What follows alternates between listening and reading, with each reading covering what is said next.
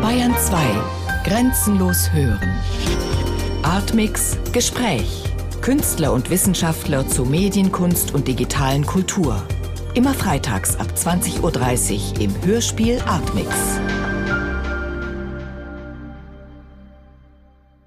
Zum Atmix-Gespräch begrüße ich jetzt Johann Simons, den neuen Intendanten der Münchner Kammerspiele. Hallo. Hallo, guten Abend.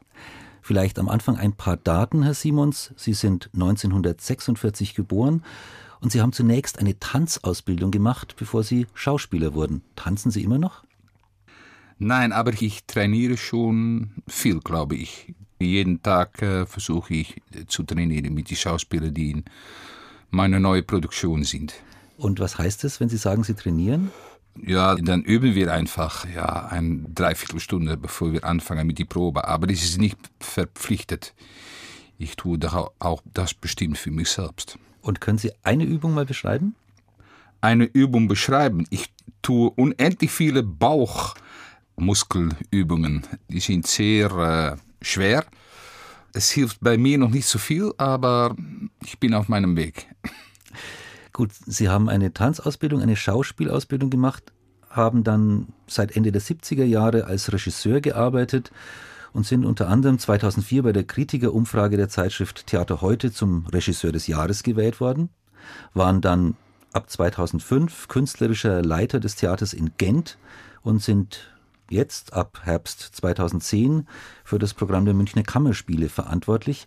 Ich habe mal in die Liste ihrer Inszenierungen geschaut, die ist ziemlich lang und da habe ich nur ein einziges Mal den Namen Shakespeare entdeckt. Hm. 2003 haben sie Anatomie, Titus Fall of Rome, ein Shakespeare-Kommentar von Heiner Müller gemacht, also hm. ein Metastück eher über Shakespeare. Was für ein Verhältnis haben Sie denn zu Theaterklassikern wie ähm, den Stücken von William Shakespeare? Ich habe nicht so viele Shakespeares äh, gemacht, aber ich werde bestimmt bei den Münchner Kammerspielen noch eine Shakespeare tun. In diese Jahre, dass ich hier bin. Ich weiß auch welcher, aber das sage ich jetzt noch nicht. das ist mal das Vorrecht des Intendanten. Und früher habe ich Othello gemacht, ja, und dann später dieses eine Müllstück. Ja, mein Verhältnis zu klassischen Stücken, hm, ich bin ein großer Fan von griechischen Stücken, die habe ich auch richtig viele gemacht. Aber Shakespeare ist ein großartiger Schriftsteller natürlich, ohne Zweifel.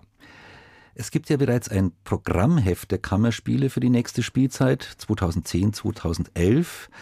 Und bevor wir jetzt gleich über das Theater und seine möglichen Funktionen in der heutigen Zeit weiterreden, vielleicht ein kurzes Zitat aus diesem Programmheft. Es ist das Zitat, mit dem Ihr Vorwort dort beginnt, und es stammt aus einem Roman, aus Radetzky Marsch von Josef Roth, den er 1932 geschrieben hat. Damals, vor dem großen Krieg, war es noch nicht gleichgültig, ob ein Mensch lebt oder starb.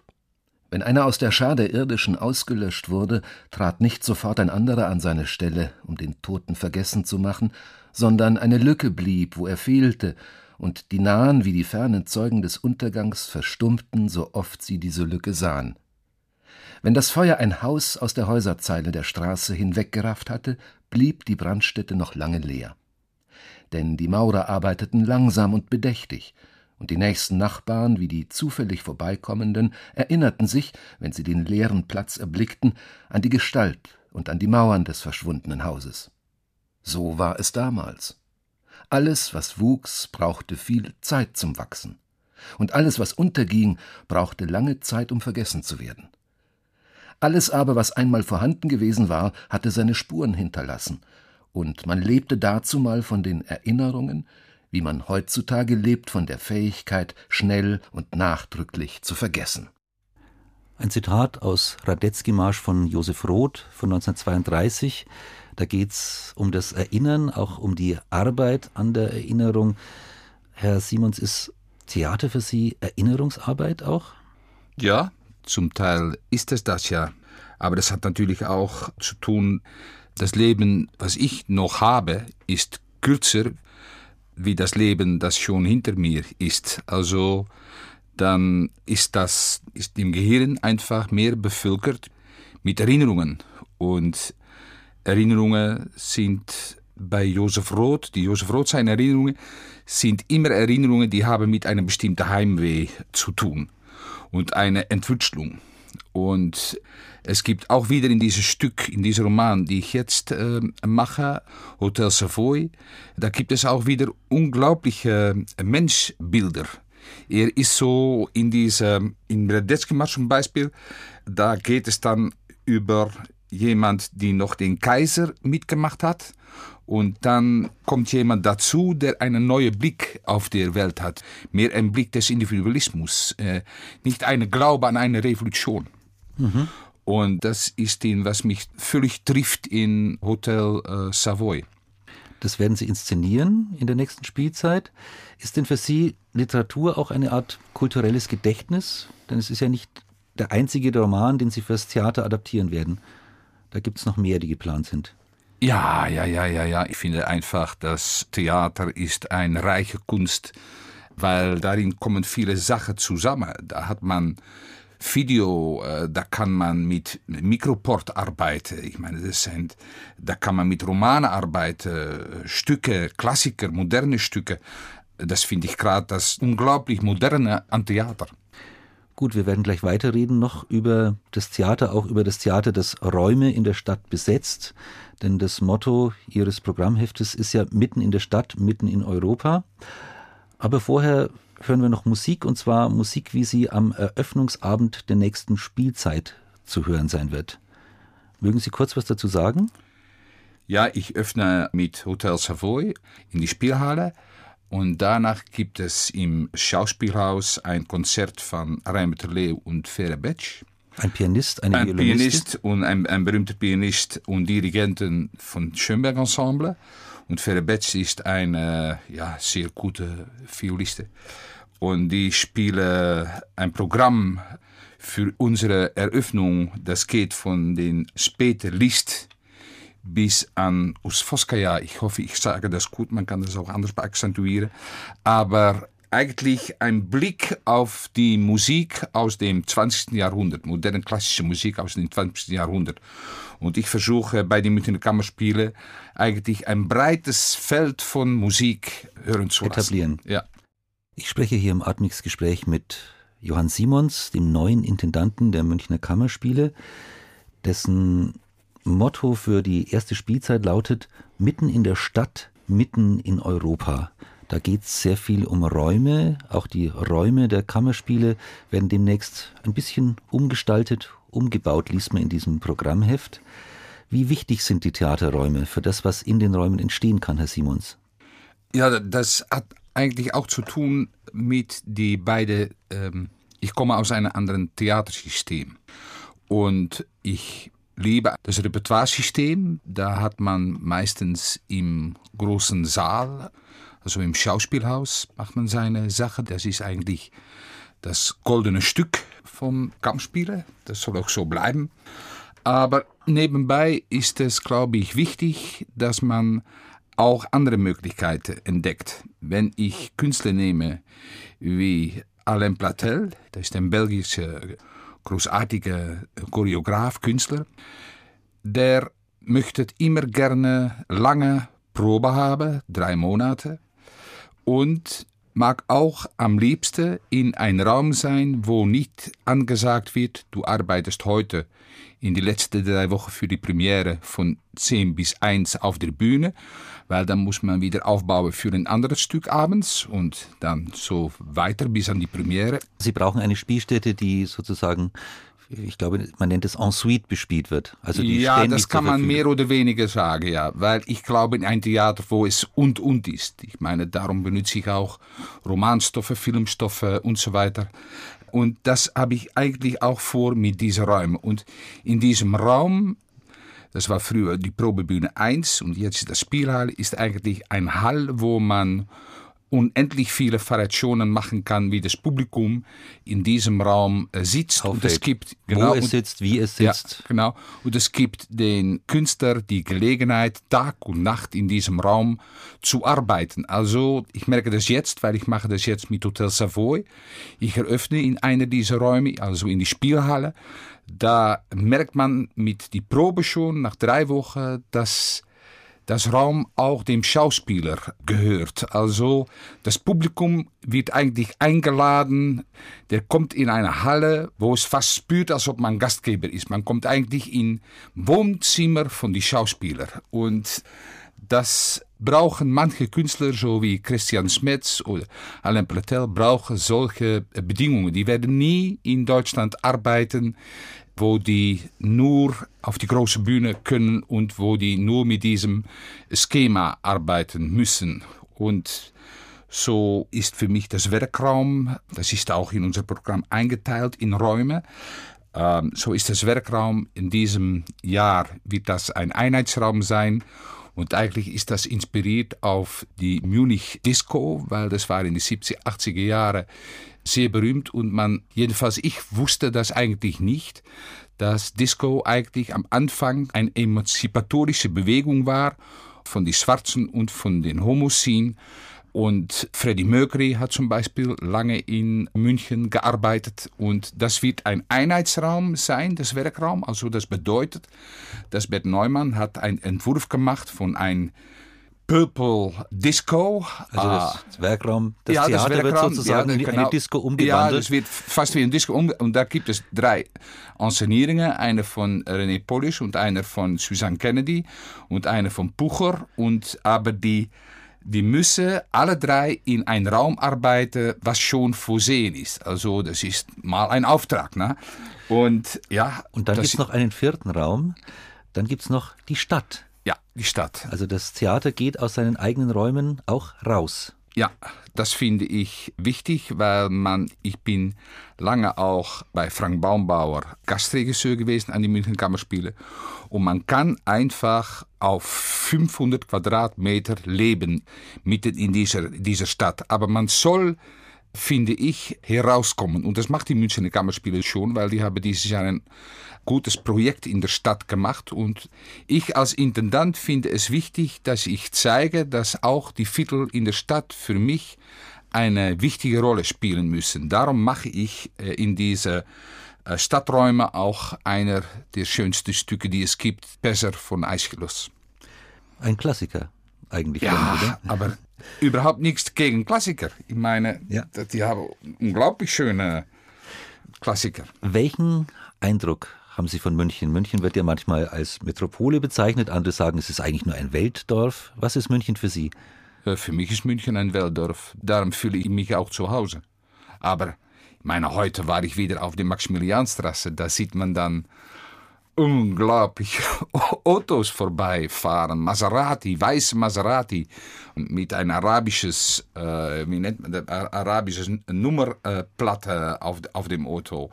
Das, das, ist, das ist unglaublich. Aber das, das Fremde an dieser Straße ist, überall in Deutschland ist man sehr diszipliniert, um die Straße quer zu, äh, äh überzugehen. Ja? Vom einen Bahnsteig nach dem anderen. Und dann geht man dann wartet man, bis die Lichter grün sind.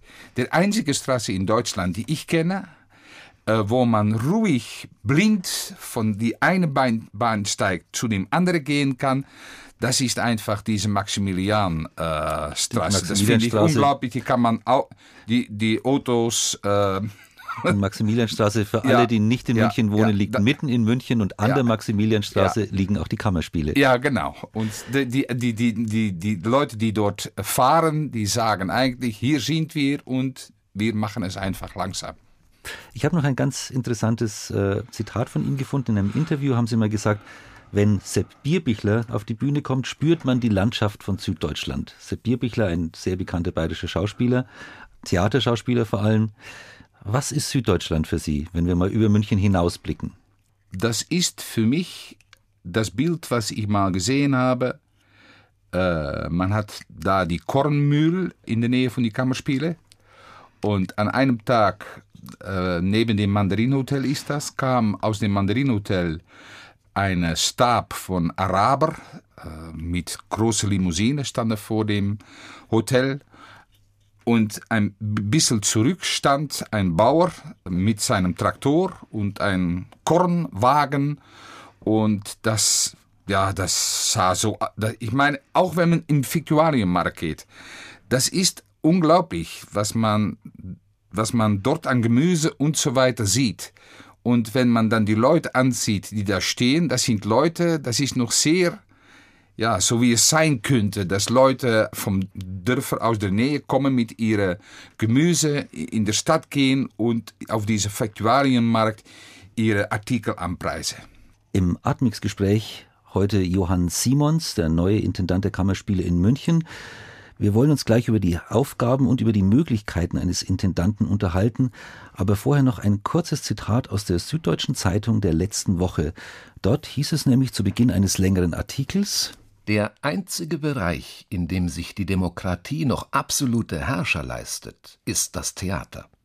Dieser Herrscher heißt Intendant auch wenn es in Rundfunkanstalten und Konzerthäusern, bei Orchestern und Festivals ebenfalls Intendanten gibt, so ist deren Machtfülle doch eingeschränkter als die des Theater und insbesondere die des Opernintendanten. Der kann nämlich das ganze Jahr über machen, was er will, weil ihm inhaltlich völlig freie Hand gelassen wird.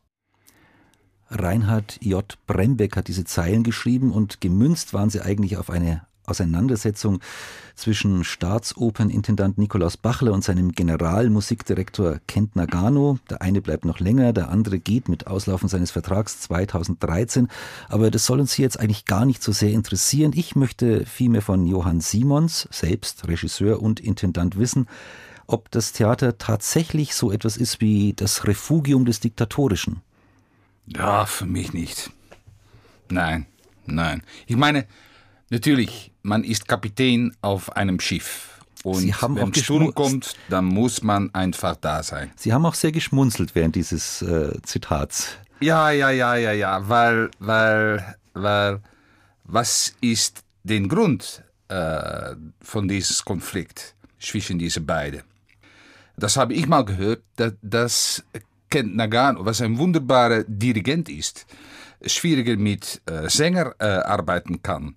Wenn man dann Operintendant ist, ja, dann kommt mal eine schwierige Entscheidung äh, vorbei. Ich, ich, ich, weiß es nicht von, äh, von drinnen, wirklich nicht. Genau, aber es geht mir ja auch muss, darum, wie ist Ihr Verhältnis dazu? Zu diesem sozusagen dem kleinen Diktator, den man als Intendant zumindest sein kann. Ja, man kann ein Diktator sein. Man kann das sein, aber lieber nicht. Ich bin lieber kein Diktator. Ich bin lieber jemand, die die Leute, mit wem er arbeitet, überzeugt, dass es wichtig ist, diese Richtung einzugehen. Das ist für mich äh, viel besser. Ich bin auch kein schreiender Intendant, nur wenn das notwendig ist, aber hoffentlich in diesen Jahren, dass ich hier bin, ist das vielleicht zwei oder dreimal, dass ich mal schreie, aber weiter soll das überhaupt nicht sein. Man soll ein Betrieb, ein heutzutage modernes Betrieb, soll man mit viel Liebe umgeben und da soll man, äh, das braucht die Welt auch. Und da soll man ganz klare äh, Blicke haben auf die Welt und auch Stücke machen, die die Leute vielleicht nicht lieben. Dafür wird man auch äh, subventioniert, damit, damit man sich äh, auseinandersetzt. Aber das muss man mit einer unglaublichen Menschlichkeit tun. Jetzt sind Sie ja im Gegensatz zu Ihrem Vorgänger ein Intendant, der auch Regie führt. Hm. Schlagen da manchmal zwei Seelen in Ihrer Brust? Muss da manchmal der Intendant dem Regisseur sagen, hm, ob das so gut ist oder umgekehrt, der Regisseur den Intendanten überzeugen von einem bestimmten ähm, Projekt? Der äh, Regisseur soll keine eifersüchtige Intendant sein. Ähm, damit meine ich, es gibt viele Beispiele von Intendanten, die auch Regisseure sind und eigentlich eifersüchtig waren auf andere Regisseure, die im Haus gekommen sind und auch eine Arbeit gemacht haben. Ich glaube, es ist wichtig, dass man Leute heraussucht, die man äh, selber gut findet und die, wo, wo von, von man sagen kann, äh, die sind vielleicht besser wie ich selber. Und das diese Großheit von Denken muss man haben, sonst muss man diese Position von Intendanten überhaupt nicht äh, versuchen einzunehmen. Aber als Intendant sind Sie ja für die großen Linien verantwortlich. Ja. Was sind, werden so Ihre Hauptinteressen sein in der nächsten Zeit? Also wir haben schon gehört, es wird Literaturadaptionen geben, aber Sie haben auch eine Vielfalt. Es wird auch klassische Stücke geben. Ich meine, das muss ich immer dazu sagen, denn sonst sieht es aus, als ob ich nur äh, äh, Romanstoffe tue. Das ist halt nicht so. Und äh, ich finde es und, und, und. Und die Frage ist, was die Hauptthemen dann sein eigentlich. Ja, die Hauptthemen sind äh, natürlich immer sehr unterschiedlich, aber wenn man zum Beispiel, ich nehme mal den Stadtprojekt nimmt, das soll ich mal als Beispiel nehmen, da mache ich Perser. Und warum mache ich nou da Perser? Ich mache eigentlich Perser, weil ich, mache, ich versuche das zu machen mit einem Viertel und dort möchte ich ganz gerne mit einem Chor arbeiten von alten Leuten, 70, 80, hoffentlich 90 Jahre, die mal den äh, Krieg äh, zum Teil mitgemacht äh, haben, jedenfalls da eine große äh, Erinnerung haben, weil das wird natürlich auch bei Perser thematisiert. Bei Perser gehen die Perser auf die Griechen zu, äh, weil Perser, die Perser sind sehr mächtig und versuchen eigentlich die Griechen zu unterwerfen. Und das misslingt total. Die ganze persische Flotte wird vernichtet. Und dann kommt der Bote nach Hause, äh, nach Persien wieder zurück und erzählt, was alles geschehen ist und welche Leute umgekommen sind.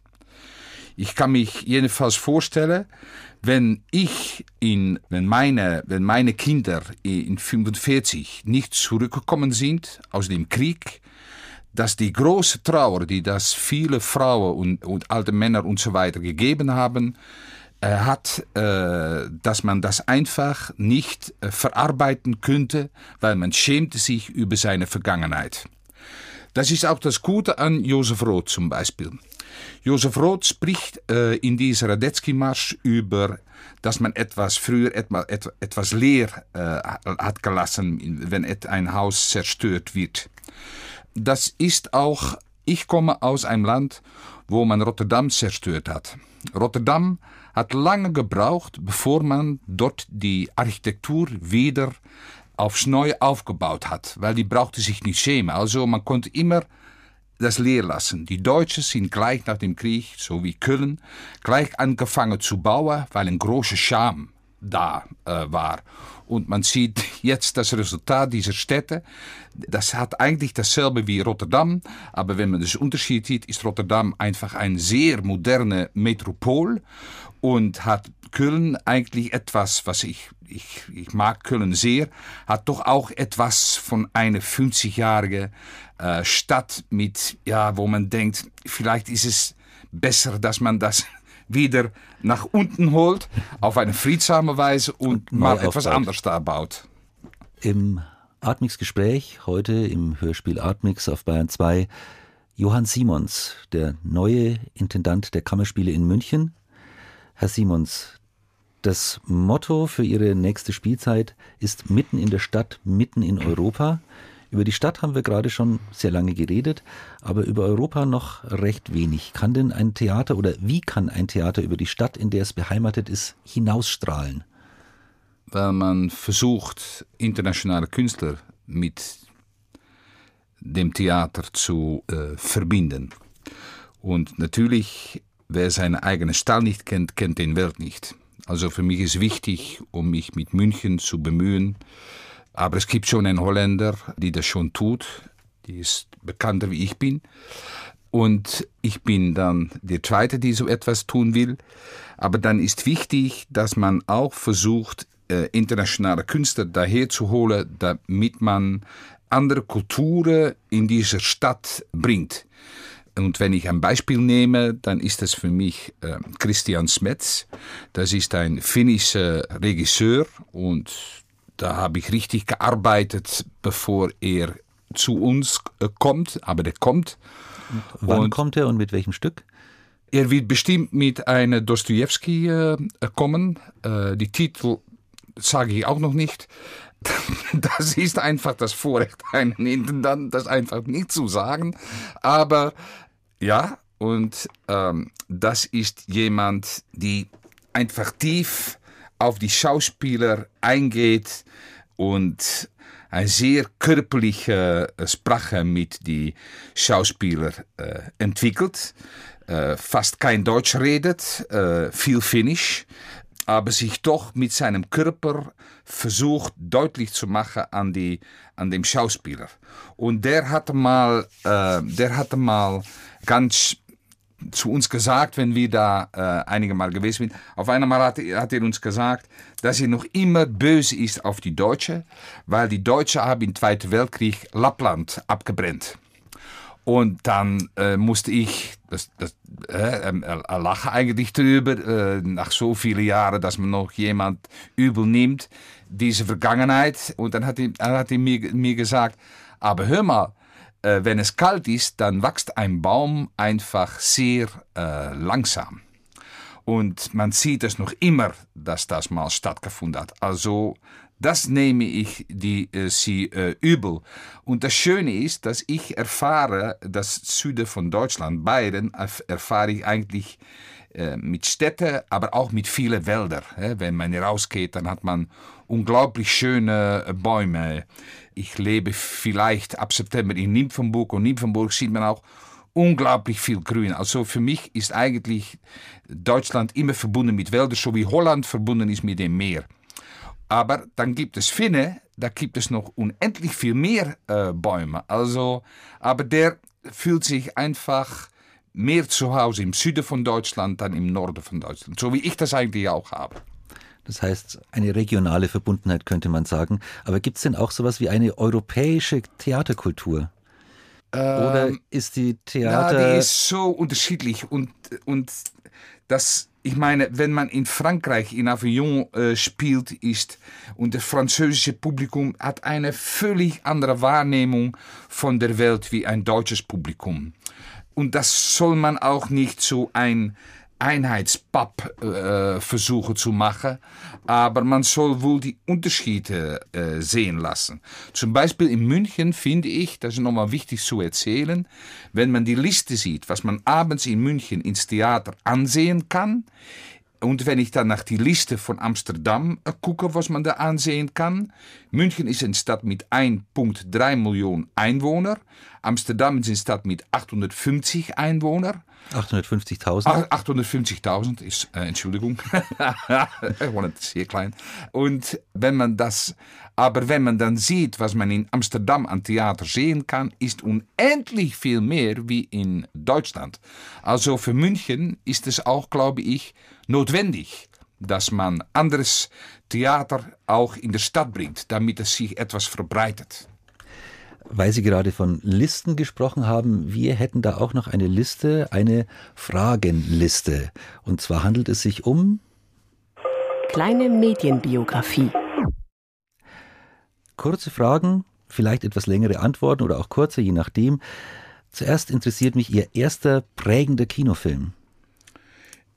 Das sind eigentlich zwei. Das ist, ich, ich denke mal, dass, dass ich mal in meinem Dorf zehn Gebote gesehen habe. Aber das, das ist überhaupt nicht von Kislowski. Kislowski war dann auch noch nicht geboren, glaube ich. Und ich erinnere mich, dass ich das gesehen habe in das Gemeinschaftshaus in, in meinem Dorf. Das war ein Dorf von vielleicht 800 Einwohnern. Und einmal pro drei Monate war da ein, ein, Film. Das war eine sehr protestantische, christliche Gemeinde. Und da habe ich dann diesen Film gesehen. Und in meiner Erinnerung sehe ich, dass Moses die Steine mit den Geboten von den Bergen nach unten äh, wirft. Das steht noch immer in meinem Kopf. Äh, aber das war äh, richtig äh, schrecklich. Und ich war da, ich habe dann auch ich glaube, zwei Nächte als Kind nicht geschlafen. Aber dann später hab, war für mich eigentlich eine großartige Kinoerfahrung war West Side Story. Okay. Ihr prägendes Radioerlebnis? Das war der Mord äh, auf Kennedy. 63, glaube ich, war das. Das fand ich unglaublich. Das war unglaublich. Da war der Welt, meiner Meinung nach, war der Welt in voller äh, Trauer über äh, diese Präsidenten, die erschossen wird. Und Ihr erstes prägendes Fernseherlebnis?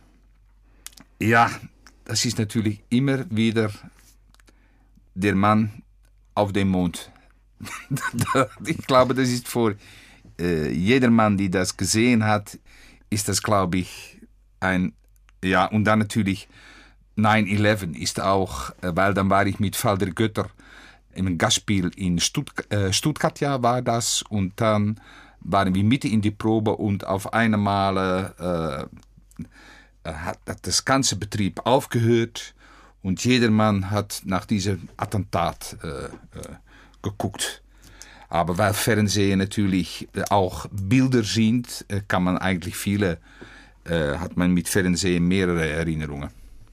Was war ein prägendes Musikerlebnis? Den 9. von Beethoven. Das war ein Befreiungskonzert in Rotterdam. Weil ich bin, in den, ich bin geboren in einem Dorf in der Nähe von Rotterdam. Oh, an dem 5. Mai. Das ist immer äh, unser Befreiungstag. Und das war ein unglaublich schönes Konzert. Und da habe ich verstanden, wie ein Tiefheit, äh, weil ich, äh, ich kannte das eigentlich nicht, ich kannte nur christliche Gesänge und was ein unglaublicher Reichtum Musik haben kann. Sind Sie aktiv in digitalen Netzwerken oder Communities und wenn, seit wann? Ich nicht so, aber meine Mitarbeiter müssen von mir richtig äh, damit umgehen können. Das ist mir, das ich glaube, sehr wichtig. Das ist noch wieder ein anderes Netzwerk. Äh, ich bin jemand, die äh, bestimmt in München äh, die Stadt eingeht, äh, eingeht. Ich finde auch, ich, ich bin mehr der Meinung, man soll ein laufendes Management machen. Also ich versuche auch in die Münchner Kammerspiele in jede Abteilung äh, zu kommen. Jedenfalls, da, da, da bin ich ein bisschen mit angefangen und ich muss auch in die Stadt gehen, um Leute kennenzulernen. Aber meine Mitarbeiter sollen in ihre Büros hinter die Computers sitzen und einfach über die Welt äh, gehen mit ihren Gedanken, Auseinandersetzungen und so weiter. Das beantwortet schon fast die nächste Frage. Haben Sie eher eine analoge oder eher eine digitale Weltanschauung? Ich glaube, ich bin, ja, äh, ich habe mehr eine analoge. Ja, ja, ja. Aber ich werde auch, aber wird natürlich auch vom Fernsehen in, informiert und äh, Internet wird man auch, kann man auch sehr gut informiert. Aber ich liebe einfach morgens früh eine Zeitung aufzuschlagen. Und in Deutschland hat man einige sehr schöne Zeitungen, die man morgens früh Artikeln lesen kann. Herr Simons, vielleicht als letzte Frage, wir haben uns ja viel unterhalten über die Räume, die sich das Theater erobern kann. Kann sich das Theater auch neue Räume dadurch erobern, dass es sich mit neuen Medien befasst? Ja, ich finde, das Theater soll sich sehr modern äh, behaupten. Man soll auf die Kammerspiele gehen und nach den Kammerspielen blicken und dann denken, ah, das ist ein Theater, wo Licht brennt, wo äh, etwas äh, zu tun ist, wo ich mich äh, als Publikum, aber auch als Künstler auseinandersetzen kann mit großen, modernen Themen, wo ich mich aufregen kann, äh, wo vieles zusammenkommt, äh, wo klassische Stücke sind, äh, moderne Stücke, aber auch Romane, äh, ähm, Video. Ich, ich sehe eigentlich ein vielfältiges äh, Muster. Das sehe ich äh, vor mich.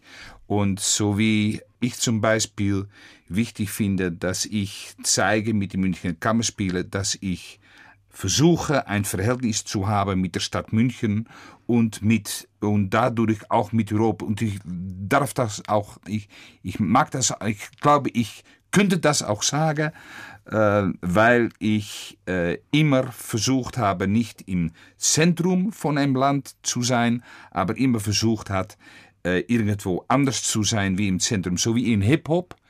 Äh, Hip-Hop, das Schöne an Hip-Hop ist, dass das eine literarische Bewegung ist, wo die Leute einfach stolz sind, dass sie aus einem bestimmten äh, Kiez, Kiez, äh, Kiez. Kiez, ja, schwieriges Wort, dass sie aus einem bestimmten Kiez äh, kommen und darauf stolz sind, dass sie daraus kommen und nicht versuchen, äh, in den Zentrum äh, zu geraten.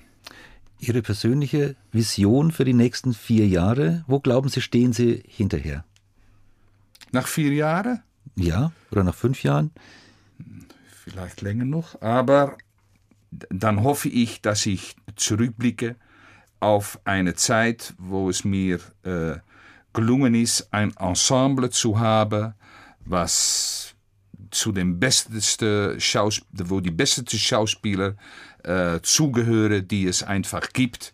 Und dass man sieht, dass das eine große äh, Zusammenhang hat, das Ganze, und wo jedermann auch sich von den Mitarbeitern zu Hause äh, fühlt und nicht Angst hat, etwas äh, zu sagen. Und nicht Angst hat, dass dort ein Intendanten ist, äh, wo man nichts zu sagen kann. Denn in, in, Theater und in Kunst geht es immer um, um das beste Idee.